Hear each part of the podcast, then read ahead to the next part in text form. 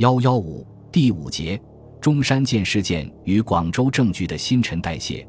军事方面的蒋李之争，蒋也不很占先。尽管李济深在东征时曾为蒋之下属，据说他对蒋被认为总监颇感不服和不满。谭延闿、朱培德也不表态支持蒋。国民政府面临的困难在于，黄埔军虽是国民党之党军，其他各军利益也不能不考虑。曾负责参谋团的苏俄顾问罗家乔夫分析说。为了所有其他军的利益，就不能允许蒋介石搞独裁。他特别指出，各军之中最需要顾及的是由广东人组成的第四军。该在广东人眼中，蒋介石本人及其军队都是北方人，故中央政府在推行军事集中管理时，相当注意土克矛盾和平衡各方利益。军事委员会即在这样的原则下调整，参谋团改为参谋部，李济深任总长。升军需兼为部，朱培德为部长，谭延闿则自许崇智离越后即任国民政府军事部长。他们担任中央级职务后，皆仍兼军长。独蒋基本为空闲。总监虽预示着可能改为总司令，然其职责及管辖范围当时并不明确，仅兼广州卫戍司令。罗家桥夫承认，蒋在此前一直受到俄方特别优待。这次的安排却使蒋介石权力受到削弱。有报道说，蒋李交恶的一个原因，即蒋认为参谋部隶属总监，而李则认为两者平级。实则只要没有隶属关系，即使蒋的总监等级更高，也因不直接带兵而多少有些失势的感觉。这样的军事统一显然使蒋不满，他一面设法扩大卫戍司令部规模。希望以此为基础改编为总监府，此虽报纸传闻，大致可信。二月六日，由粤军改编的黄埔教导师改称第二十师，划归卫戍司令指挥。同时于一九二六年二月九日辞去黄埔校长外一切军职，正式表达其不快。但将以辞职表抗议的方式未得预期反应，其辞呈被汪精卫留中不退。二月二十二日。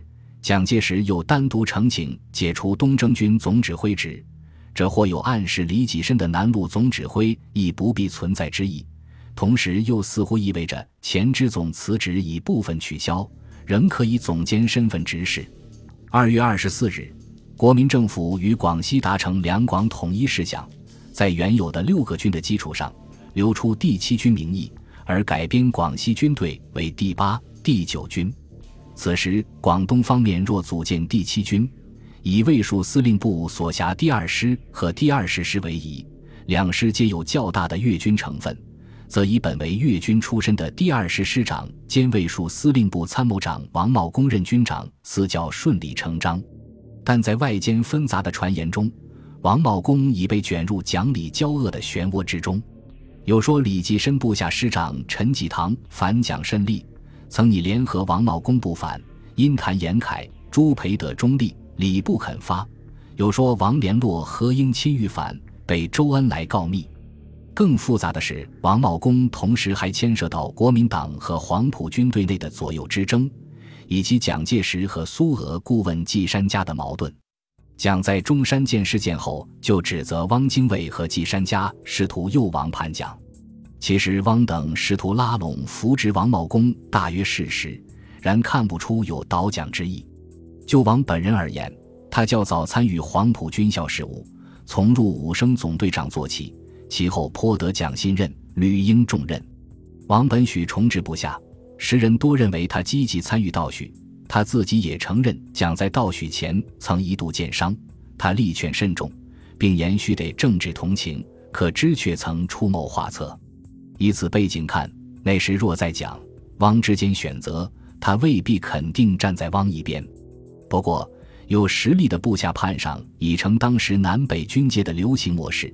王虽未必有意背叛，外在诱惑力弱增强，难保其不受影响。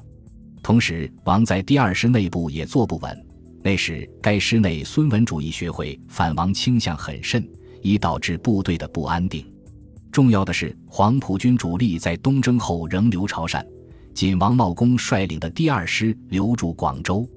蒋当时已辞广州卫戍司令职，虽未批准，也未不准，身份尴尬。而王以参谋长身份，理论上还可指挥最近划归卫戍司令属下的第二十师。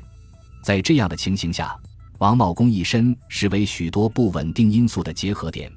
尤其黄埔第二师和卫戍司令部是蒋在广州唯一可依靠的力量，也是蒋继续发展壮大其势力的凭借，不能不予以特别的重视。若去王，则各种可能治乱的因素皆散而难聚。蒋介石于二月二十六日断然撤去王之第二师师长职，以副师长刘志接任。次日即将王押送上海。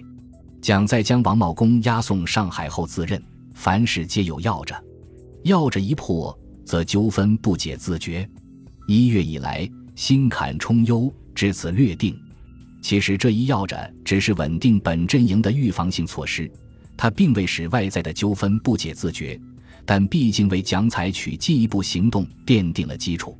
蒋的另一预防性措施也与防止叛上相关，即落实何应钦的态度。以朝梅绥靖委员身份率第一军主力驻防东江的何应钦那时也算获得了地盘，一定程度上面临与李济深等相类的问题，他恐怕未必欣赏统一民才两全的措施。当时各报言反蒋时，扯上何应钦的不少，和对蒋个人态度虽不必与李济深等同，从那时起多少有些若即若离，则不差。时任何部秘书长的李仲空说。蒋介石在中山舰事件前曾密电何应钦，说广州有要人联合重要方面反对他，欲避而无容身之地，愿何赐教？何乃誓言忠诚，为蒋后盾，必要实情讲到汕头指挥。这一密电往来，恐不像李仲公诠释的那样，两人完全一致，而是意味着蒋对何不放心，两人之间的关系已到需要核实的程度。逐去王茂公集合的表态，为蒋可能采取的行动增加了安全系数。后方基本稳定的蒋介石，当时可以有多种选择。首先，他可以进一步联俄。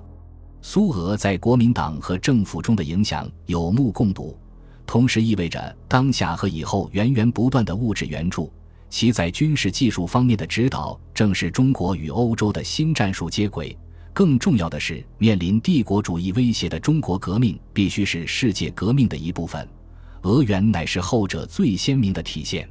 此前，蒋一直被认为是联俄最积极者之一，其部所得到的俄元也最多。鲍罗廷在中山舰事件前夕就认为蒋不但左，甚至可说极左。反之，李济深长期驻扎西江地区，不仅个人显露头角稍晚。且显然与苏俄顾问保持着相当的距离，以致鲍罗廷到一九二六年二月似乎根本不知有此人。他在一份重要报告中两次把李济深说成是另一越级将领吴铁城。但蒋若强化联俄，需要苏俄方面也有类似意向的配合。季山家在苏俄顾问内争中的胜出，基本断绝了这一可能性。与久在欧洲帝国主义阵营里进行革命的鲍罗廷不同。季山家倾向于苏联红军那种更加直接的处事方式，且在与鲍罗廷的竞争中占了上风。而蒋最能接受的加伦先已离开广东。当时苏俄明显在加强对谭延闿和朱培德之第二、第三军的工作，这意味着物质援助的分享。蒋对此也不满意，联系到上述军事委员会的人事安排。一九二六年初，苏俄工作的整体形象是对黄埔军的重视较前降低，而更注重其他各军。在这样的情形下，进一步联俄显得不那么切实可行。何况还有蒋与季山家的个人恩怨横亘其间。然而，在一般人眼里，蒋介石又恰是联俄的主要象征之一。在三月二十日行动相对准确的消息披露之前。京沪各报关于蒋捕王茂公的传闻，大都说王是孙文主义学会成员，可知蒋被外间视为孙文主义学会的对立面。也有说陈济棠联合李福林、吴铁城、何应钦等通电要求蒋宣布反斥宗旨，召回胡汉民，裁削赤俄军官实权，释放反斥政治犯等。甚至有报道说蒋已辞职赴港。而俄籍军官和军校学生劝蒋以武力解决，蒋为所动，乃在黄埔设行营，集中各处党军，准备采取行动。这些虽为传闻，多少也事出有因。尤其最后所述蒋几乎赴港事，陈立夫曾多次述及，视为密文。要么讲类似的反复有多次，要么此事在中山舰事件前早已外传，故为报人所探知。这一传闻说，蒋志几乎出走是为右派所迫，而得到左派及俄方支持，相当能体现广东以外地区对蒋介石政治倾向的认知。外在的认知当然有来自广东本地的渊源。既然鲍罗廷也是蒋维吉左派，在李济深等人眼里，统一财政等强化中央权力的举措多少与蒋相关，也较正常。当时广东关于蒋李交恶的谣言颇盛。到三月上旬，已出现第四军的讨蒋文电，兼及李济深部下师长陈明书。据说陈与李不和而亲蒋，至少以传单或揭贴形式在广州一带散布。上有第四军主要军官姓名，李济深本人未署名。然在广州政府说李部通电是挑拨时，李初步表态。后经汪精卫调停，同意礼部所辖西江和南路之财政行政暂不统一。仍由李支配，礼部党代表由其兼任等。陈明书本人也到广州面见李济深，李遂表示要通电辟谣。此一附录，《广州民国日报》立即以社论方式宣布讲李或李陈交恶乃失职军人之谣言。数日后，李济深正式率第四军将领，包括陈明书、通电、电文隶属一四两军的友谊。宣称只知有革命反革命之分，并不知有军与军之别。本集播放完毕，感谢您的收听，喜欢请订阅加关注，主页有更多精彩内容。